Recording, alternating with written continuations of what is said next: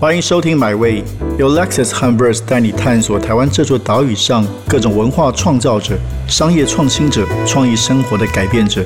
让我们系好安全带，前往最动听的文化故事，一起 Experience Amazing。在二零二一年最热门的话题之一就是 NFT。那什么是 NFT 呢？那台湾其实越来越多将 NFT 的这些呃文化跟艺术商业上的行为实践。那其中有一位自认为是传道士的人，其实本来就是在我想在台湾的新创科技界非常著名，也是我的好朋友，人称宝博士的葛如君。那今天非常欢迎宝博士来到我们的现场，我们先欢迎。Hello，铁志哥，这个买位的朋友，大家好。呃，其实宝博士的背景挺复杂的，我有时候也搞不太清楚。然后，其实之前比较多人知道的是就读这个号称全球最聪明的大学——七点大学。那后来在艺术啊、科技啊、新创啊，其实都非常的活跃。可不可以先简单介绍？所以你到底是搞艺术还是搞科技的？诶，我常常都讲说，当我们回到这个亚里士多德或孔子的时代哈，其实学术是没有分科的说的非常好，对不对？知识无学界，没有边界哦。其实这个边界后来是由像林内这样爱分类的人哈，界门纲目科属种，然后再分各种科目出来哈。所以，但如果要用这种分类的方法来讲的话，诶，确实我本来一开始念的是传播跟设计，那到了这个博士班的时候，才走到一个比较窄的领域啊，叫资讯。工程啊，computer science。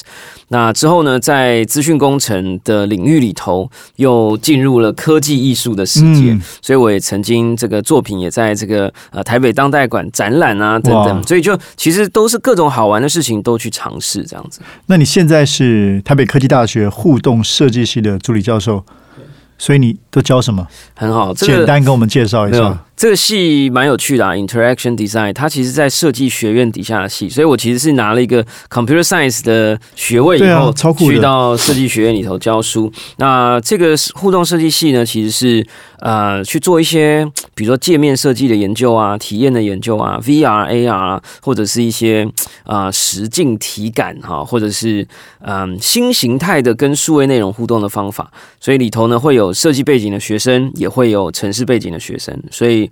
设计背景的学生要学写城市啊，城呃这个城市背景的学生要学设计，所以两种人收进来都很痛苦。这样，哎，那那你刚刚提到，我觉得非常重要的一点，就是的确那个，尤其在这个时代，我觉得那个知识跟学问其实是应该打破很多过去传统的科系或者这个边界。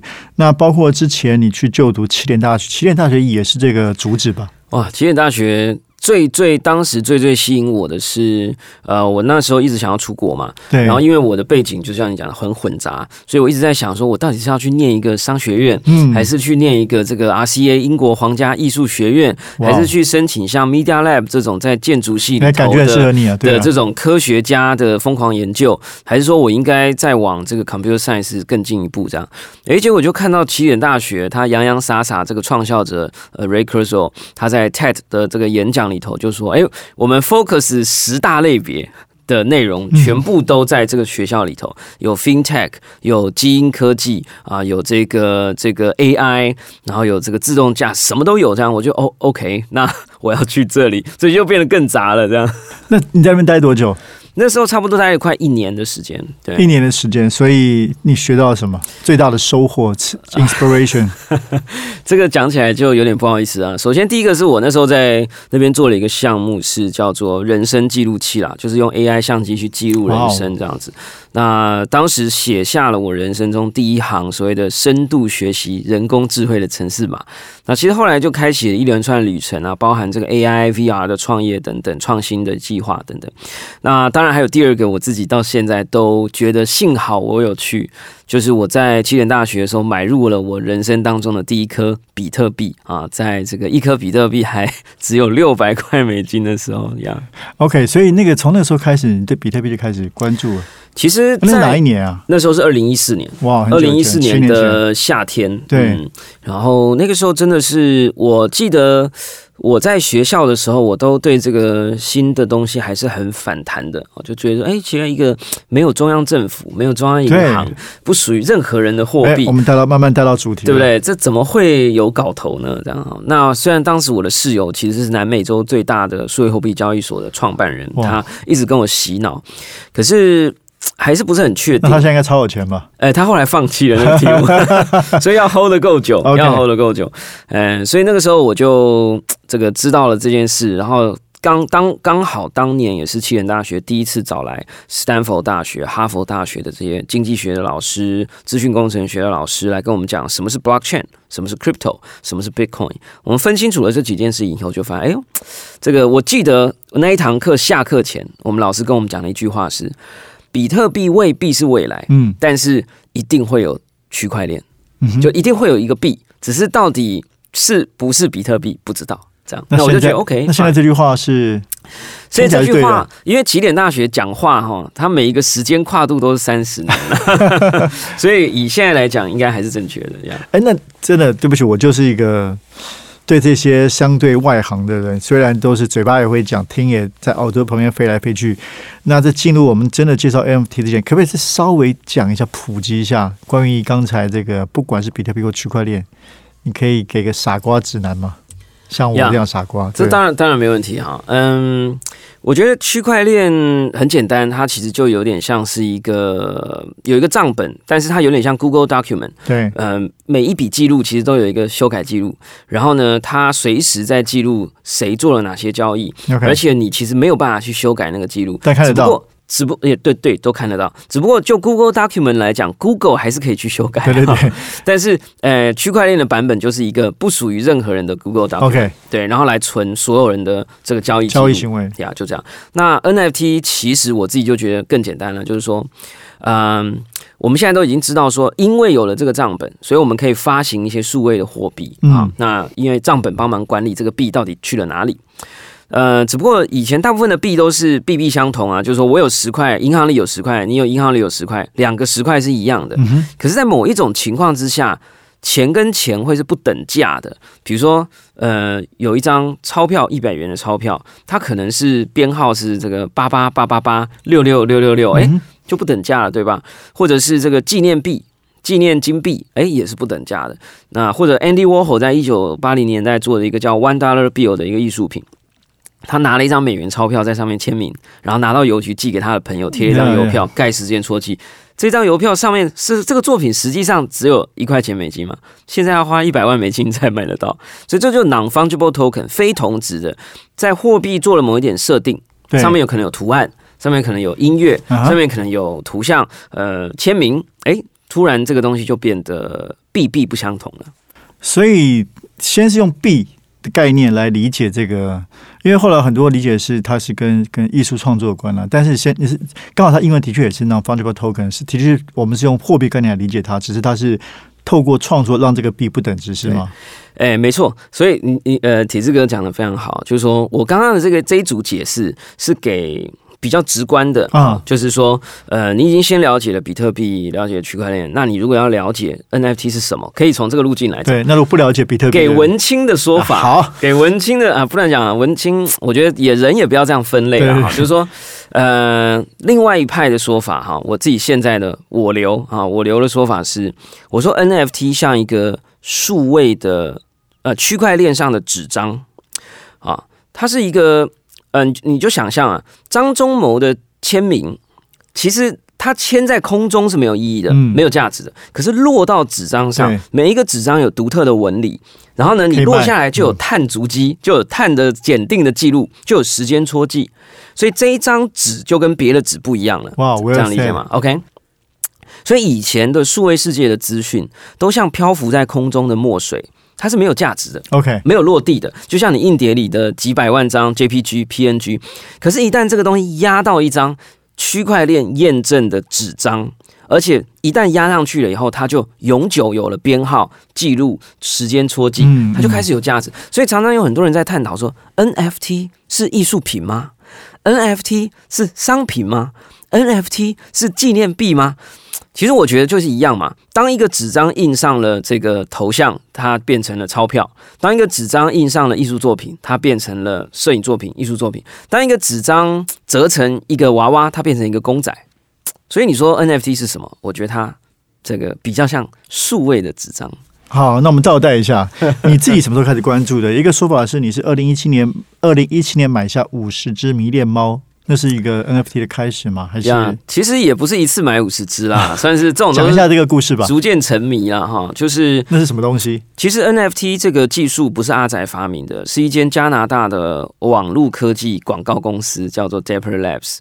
那他们那个时候就觉得，哎，这个收藏行为在人类世界是非常重要的，可是区块链上面没有，对，所以他就发明了这个协定。他怕大家听不懂这是什么，所以他就发了一个叫做“猫猫币”收藏游戏。那这个游戏就叫迷恋猫，它是一个网站。那那个时候阿宅其实也很喜欢收集东西啊，所以我们就看到哇，有一个这个猫猫 token。啊，每一个猫猫的这个猫猫币上面都还有一只猫咪的图案，而且是用演算法产生的，永远不会重复。哇，大家都疯狂跑进去收藏。现在为什么？为什么了？让我了解阿仔的心态，为什么想去收藏？没有，就是是很可爱。没有，我觉得是这样的。最近这个 怎么讲？呃，我我最近在重看那个 Social Network 这部电影啊，大家问他说，嗯，你为什么不把公司卖掉啊？一百万美金卖掉啊？嗯，你为什么不开始用广告收益呢？他说：“我不知道，我就觉得它很酷，我还不知道它是什么。” OK，我那我最近又重看，我觉得其实 NFT 的世界很多对我这样的人来讲，我们真的不知道它是什么，可是我们就觉得它很酷，很好玩。酷在哪里？就是一开始那个人类世界里头从来没有出现过这种新东西。就是这种所谓的猫咪纪念币，然后呢，有有有一些数学家跟设计师合作起来，跟你保证说，你在上面花零点零一以太币，呃，你就可以呃收养一只永远不会跟别人一样的猫咪。哇，Oh my God，这从来没有。然后他说，诶，这个猫咪这个一段时间之后就不会再出现了。OK，然后你这个虚拟猫咪跟虚拟猫咪还可以配种，生出新的猫咪。新的猫咪也会长不一样，然后呢？可是它的 DNA 会跟妈妈猫咪、跟爸爸猫咪有一点关联，哎，就是没听过啊。然后就觉得哇，it's it's amazing。而且那时候刚好又是熊市，你这个爆了一堆以太币也没得没地方用嘛。OK，那你就觉得说好吧，那不然来玩一下这样子。那那你后来就买了将近五十只，就陆续 陆续买。那现在应该增值很厉害。哎，我昨天去看，我昨天去看了一下，因为最近应该可以不用上班了。脸说没有没有没有没有没有，这个呃猫猫币目前都只是一个有点像纪念品啦。我觉得它因为它的数量很多，大概有二十万只，所以它的稀有性还是不太够。是是。然后现在人类已经开始有点逐渐忘却了这件事情。只不过我回去查了一下，因为最近 Facebook 在提醒我说四年前的 po 文，我觉得哦，原来已经四年了。我就去看一下我当时买，当时买一只是二十块美金。好，那现在呢？因为币价上涨，然后市场还在，呃，还是有人在买猫，所以目前一只二十块美金呢，可能就变成两千块美金，两千两两两百块美金，两百块美金。OK，但是也有变两千的，也有变两千的，对对啊。呃，可是那个时候也是 NFT 这个概念刚刚出现，所以宝博是相当早就已经看到这个全球新的东西了。其实对，就是我觉得这个还是要很感谢起点大学啊，因为。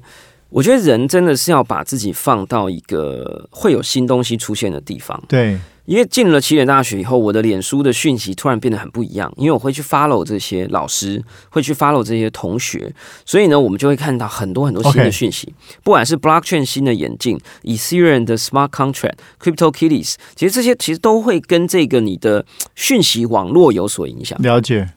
那你觉得从二零一七到现在，这个 NFT？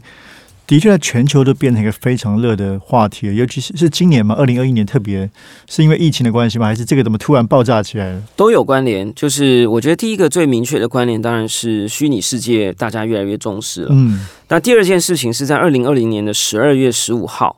有一个叫 Beeple 的一个艺术家或设计师吧，OK，嗯，他把他的 JPG、N、PNG 把它包装成 NFT，然后突然间一个晚上卖了三百五十万美金。那之后呢，进而在佳士得拍卖六千九百万美金。突然这个金额让大家吓到了，他变成历史上十个最最贵的在世艺术家作品的拍卖记录呀。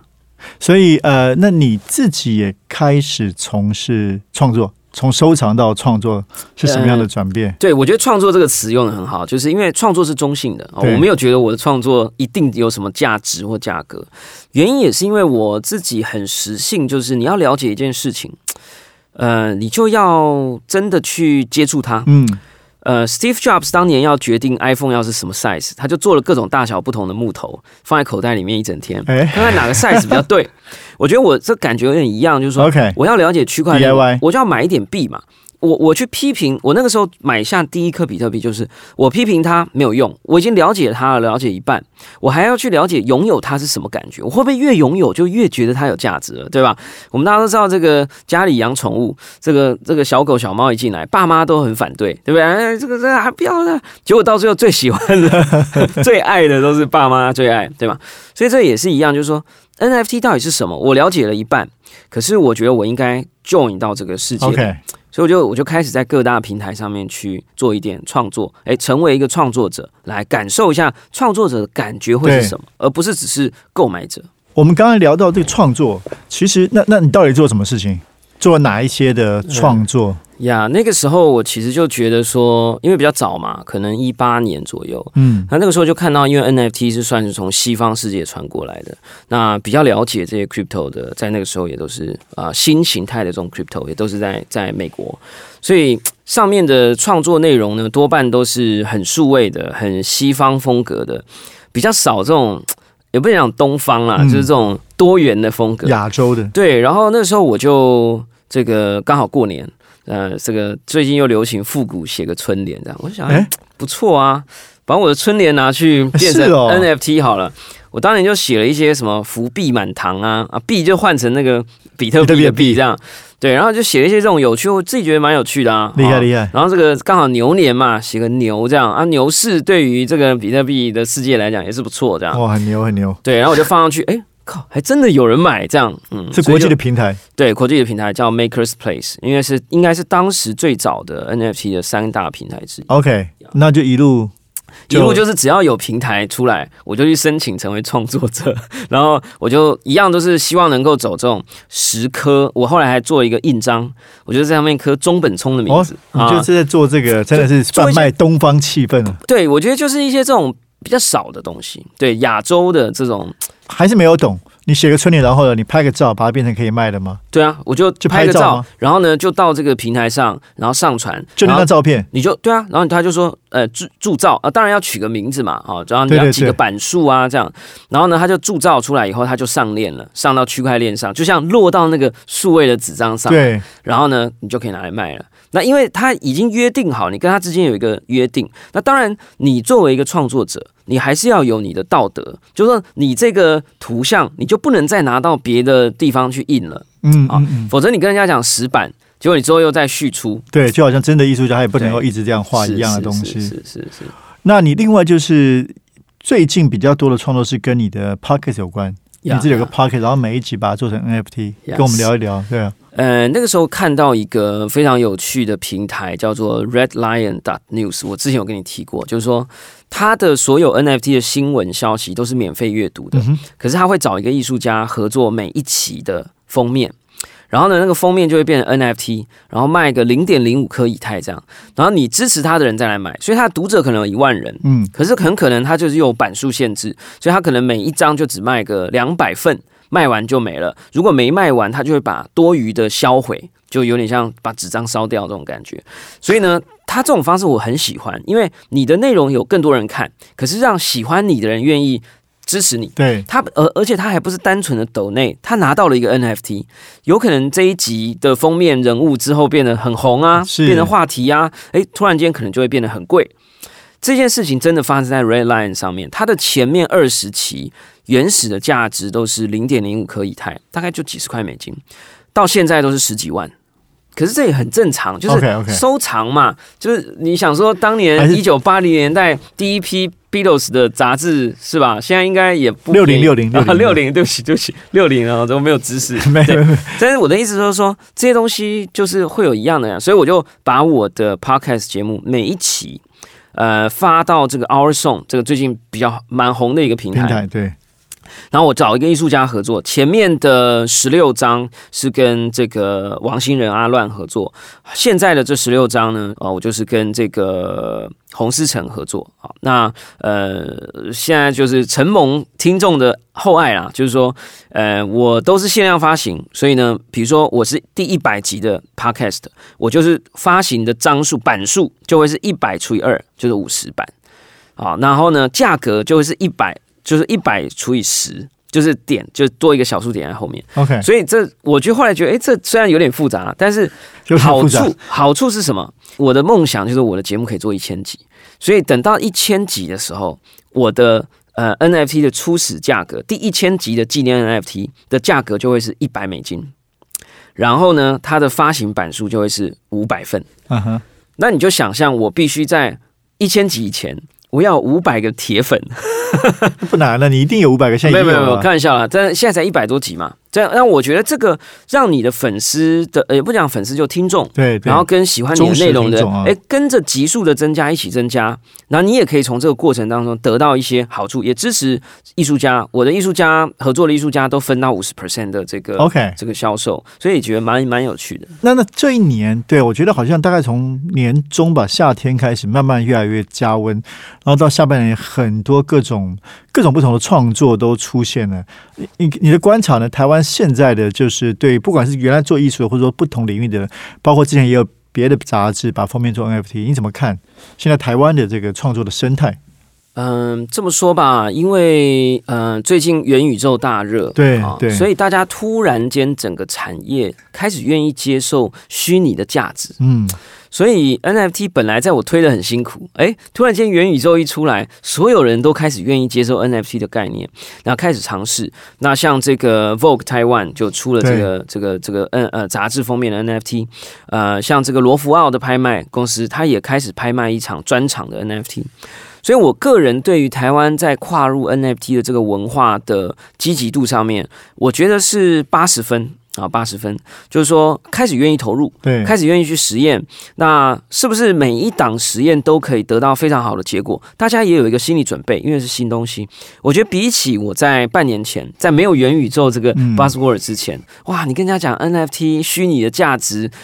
大家其实很排斥，觉得说比特币来一个诈骗还不够，又又多一个新的诈骗。那我觉得现在的状况相对的比较好一点。就我的理解，呃，有很多的游戏公司、很多的广告公司、Four A 的广告公司，还有很多大型的品牌，接着都要进来。那其中有一个还是很值得感谢的是，这个呃，思源咸酥鸡之乱啊，在这个 Our Song 上面，突然间有一个鸡排的 NFT 出来了。呃，没有，其实他就只是把一个街边小吃的图像，大家的怀怀念的回忆，鸡排图放到一个大家以为是非常高价的媒体上面，因为大家都觉得 NFT 是一个六千九百万美金的载体，对吧？只要你把它放上去，那个冲突感大家觉得很妙啊，就给你卖一块美金，他觉得哦，原来我一块美金可以买到咸酥鸡的这个这个这个 NFT，然后你转手还可以拿去领一个鸡排。他觉得这件事情很有趣，它变成一个游戏，所以非常红。它变成游戏，就非常红，非常红呀。所以导致大家开始对就 NFT 之乱啊，所有我的学生都跑到奥尔颂上面去去铸造 NFT。那虽然上面就会变得很杂很乱，可是我觉得这也很正常。一个新形态的媒体刚出来，就是会变成这个样子。呀，所以你觉得你怎么看这个未来的状态？就是现在很乱，那也有也有人说会不会有泡沫化，会炒作？就像艺术市场本质上其实很容易。对我，我但你还是很正面嘛？我是超级正面的，因为因为我来做一个传教。我有一天想通了，就是说 NFT 其实是区块链元宇宙世界的纸张。以后呢，你一切都通了，你就问，你就问一件事，就蔡伦在东汉末年造纸，刚造完，然后就没听到，大家也会在也会呛他嘛。我们竹简很好啊，对不对？这个艺术画在你这种纸上，就是会腐败。这这个对不对？你没有那对不对啊？那大那个那那个时候，大家一定也在唱衰这个媒体，对，所以然后也在怀疑它的艺术性，怀疑它的价值。我觉得 NFT 很像，就是说我们现在有了一个新的载体了，所以大家会开始在这上面做各种尝试。所以，然后我认为，它如果是数位纸张的话，你怎么可能怀疑纸张在人类历史上的价值？不可能。而且它是中性的，它是一个技术，NFT 是一个一个载体，是一个媒体。所以你只要有够多的创意。把你的想法落实在纸上，你可能是成为第一个折纸的人，你可能是成为第一个画水墨画的人，你可能是第一个成为在纸张上签名，然后盖盖邮戳寄出去，然后让它变成一百万美金的人呀。所以我觉得这个市场会变得非常有趣。我们有了纸张，我们才有了海报，有了海报，可能才有了广告公司。呃，这当然也不是这样讲，但是会发生很多事情。所以你是觉得它会持续稳定的，甚至越来越成长在台湾，在人类在人类的社会中？我觉得几率非常高，不能说不能说没有没有消失的可能。但是我觉得，你如果问我 NFT 的文化消失的几率，嗯，或者这个技术或者不被使用的几率，跟比特币消失的几率，我其实反而觉得 NFT 消失的几率是更低的。OK，因为因为它就是一个 paper，这个东汉末年，对不对？就是国学常识相当好，就是不同的。你说不同年代有不同的钱，对对吧？这个唐朝的飞钱到现在，它就只是一个收藏品，它它不是真正的 money。比特币有可能到了某一天，它会出现一种新的铁字哥币啊，所以他等于是会呃，第一个我觉得想问是说，他对原来在做创作的，不管是哪一种创作人，其实是是有了一些很大的影响。那第二个是他让更多人可以投入所谓的创作，是不是？没错，没错，没错，完全没错。因为当年竹简很贵嘛，你研究过中国古代科技史？不是啊，就是我我的意思说。这个以前的这个，就是说你就想象这个，其实有了纸张，有了古腾堡印刷术，文化就开始传播了嘛。就说这些东西我们现在都习以为常，可是，在当年那是尖端科技啊，对吧？可是尖端科技其实会帮助很多创作者，嗯，得以把他的想法落实下来。我觉得 NFT 是区区块链元宇宙世界的印刷术加。纸张技术啊，所以，所以我我个人觉得是为什么我见到每一个创作人，你看我之前在我的节目也给你推过，对对对，对吧？就是他是一个新的媒材，他是一个新的媒体，而且正在创造一个新的群众。哎，那我们既然聊到元宇宙，也顺便多聊一下。那元宇宙呢？我感觉它比较没有这么的，就相对于 NFT，它可能更是有一点现在有点 hype。其实不会，呃，所以你也是觉得非常的元宇宙的对比会是呃，Internet，也就是 Web 二点零，好，就是说，呃，我觉得两个层次来讲讲讲元宇宙吧，哈，我觉得元宇宙它讲的是一个，以前我们讲 Second Life，对，曾经在确实两千年左右，有人做了一个叫 Second Life，你在虚拟世界你可以有第二重身份，有第二重人生。元宇宙是什么？元宇宙是 Multi Life，你可以有第二人生、第三人生、第八人生。然后每一重人生之间的收藏品还可以彼此流动，就就这样而已呀。所以，所以，所以，他他他只是因为我们现在的虚拟世界创建的成本变低了。对，以前要有一群人花多大的力气才造一个第二人生出来，可是现在这个技术很成熟了，我们有了区块链的这个这个。可是还是要 device 啊，比如说一定的 VR 的这个东西，其实不是。我觉得元宇宙不一定是 VR。元宇宙不一定是 VR，它不需要透过一些装置进入那个不必平行宇宙，不必一定。比如说 Minecraft 或者是 Roblox 这些，或 Fortnite，就是年轻人在玩的这些游戏，未来连接上了区块链，连接上了云端，它其实也是元宇宙的一环。它不一定要是戴，只不过戴眼镜的那个元宇宙会更像我们真实宇宙，就这样。OK，哇，说的很好，好啊。那最后就是，其实宝博是一直在不断的。算是接触不同的新的科技跟新的媒介。那你自己现在，比如做 podcast 啊、写文章、拍影片、做 NFT，对你来说，这些不同的媒介，你是怎么定位？你跟你不管你作为一个创作者或作为一个说故事的人，怎么去定位这些不同媒介跟你的关系？嗯，谢谢啊，是非常好的问题啊。这个我我自己在三十几岁的某一天啊，看了这个杨德昌老师的电影啊，《一一》。呃，在影片里头，这个这个养羊啊，就是说，呃，我希望能够让大家知道，大家应该知道却不知道的事情啊。如果能够一直这样做的话，那肯定很好玩。其实我的心情从来都没有变，就是我觉得人嘛，走一遭好玩的事。去玩不是挺好的吗？而且玩完了早一点玩，哎，跟别人讲，我跟你讲这个很好玩。现在就这样嘛，对不对？对嘛？所以，我其实我的人生一直是这样的。那我也希望，对，也谢谢整个环境，谢谢很多的朋友，谢谢这个老天爷，让我有这个能力去玩，然后告诉更多人这个东西很好玩。哦，太棒了！刚好我们这个 Verse 最新一期十二月杂志的封面故事就是叫《说故事的未来式》，那里面也访问了宝博士，跟刚才提到 Our Song 的这个创办人。吴伯昌来谈谈 NFT，也谈 Podcast 等等。那非常开心，今天可以跟宝博士可以聊这么多。然后，好吧，我们也准备上路，准备开始要让让我们来多做一点 NFT 的创作。谢谢宝博士。啊，谢谢铁子哥，谢谢。这趟旅程已经到站了，感谢你的收听，也让我们一起期待下趟旅程的风景。别忘记订阅买位。本节目由 Lexus 和 Verse 文化媒体联名出品。